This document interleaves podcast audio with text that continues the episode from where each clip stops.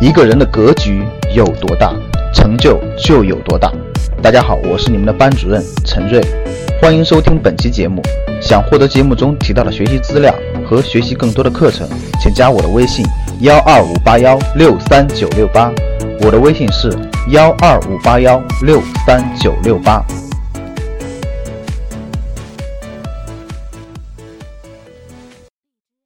最近一段时间，特别是最近几年以来，社会上一直有一种论调啊，也有一些机构，包括有一些组织呢，宣称现在这个货币贬值，对吧？然后呢，房价各方面的都在疯涨，你不借钱白不借。很多学员呢给我讲了很多案例，说老师你看我身边的这位朋友这么多年什么都没干，到处借钱。找银行借钱，找亲戚朋友借钱，透支信用卡等等各种方式都用上了。然后呢，在我们当地买了好几套房子。其实他的经济状况跟我差不多，就是由于他敢借钱，借了这么多钱，现在变成了这么几套房子。这些年他根本就没怎么工作，但是他的身价达到了几百万什么的。所以你看，老师，这借钱人家的理论多正确，使劲借，把银行的钱借出来。然后去买房子，你就可以暴富。这种论调、这种言论啊，这种价值观，现在真的是在民间传播的非常多。其实呢，我希望给大家传达另一种价值观：尽量不借债。为什么呢？我给大家举几个案例。大规模借债其实不是好事儿。我们看国家大规模借债，大家还记得零八年的金融危机，对不对？大家也记着九七年的这个东南亚金融危机。其实每一次经济危机也好，每一次金融危机也好，背后有个核心的逻辑，就是国家借了大规模的债，债务还不上以后，整个经济链条发生崩溃。因为经济背后是信誉，这个信誉的基础上保障了现金流的流动。一旦债务违约，债务发生风险，那立马就会引起崩盘的情况，崩盘就会影响到人们的信心。一旦影响到人们的信心，钱是非常恐慌的，它跟人们的心是联系在一起的。当出资人有钱的人，他心恐慌的时候，整个资产价格各方面就会暴跌，暴跌就带来了金融危机、经济危机等等等等。所以它的出发点还是债务链条发生了断裂。对于国家层面来说，大家看所有的这些金融危机、经济危机，都是借债超过了一定的范围，爆发了这个危机。后来都得要国家调用公共资金，调用政府的资金去填这个窟窿，然后慢慢再恢复信心，对不对？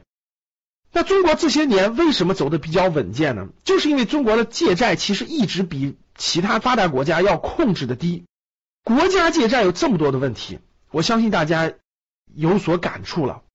那企业多借债有没有问题呢？那太多了。放在我们身边的。辉山乳业典型的借债太多，资金链断裂。我们甭管他是把这个钱投的这个房地产上了，还是用于扩大生产、扩大市场规模了等等，总之是借债超过了他的可承受范围。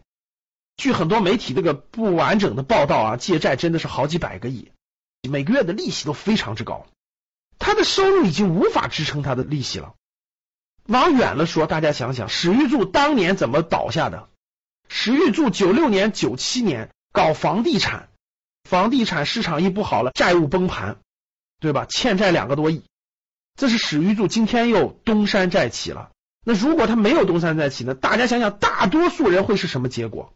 这就是企业大规模借债，最后是个什么结果？这样的案例比比皆是吧？同样，各位个人多借债有什么结果？个人多借债的这个结果还用说吗？银行借了一堆债，又借上各种高利贷，对于个人带来了什么样的结果？大家想一想。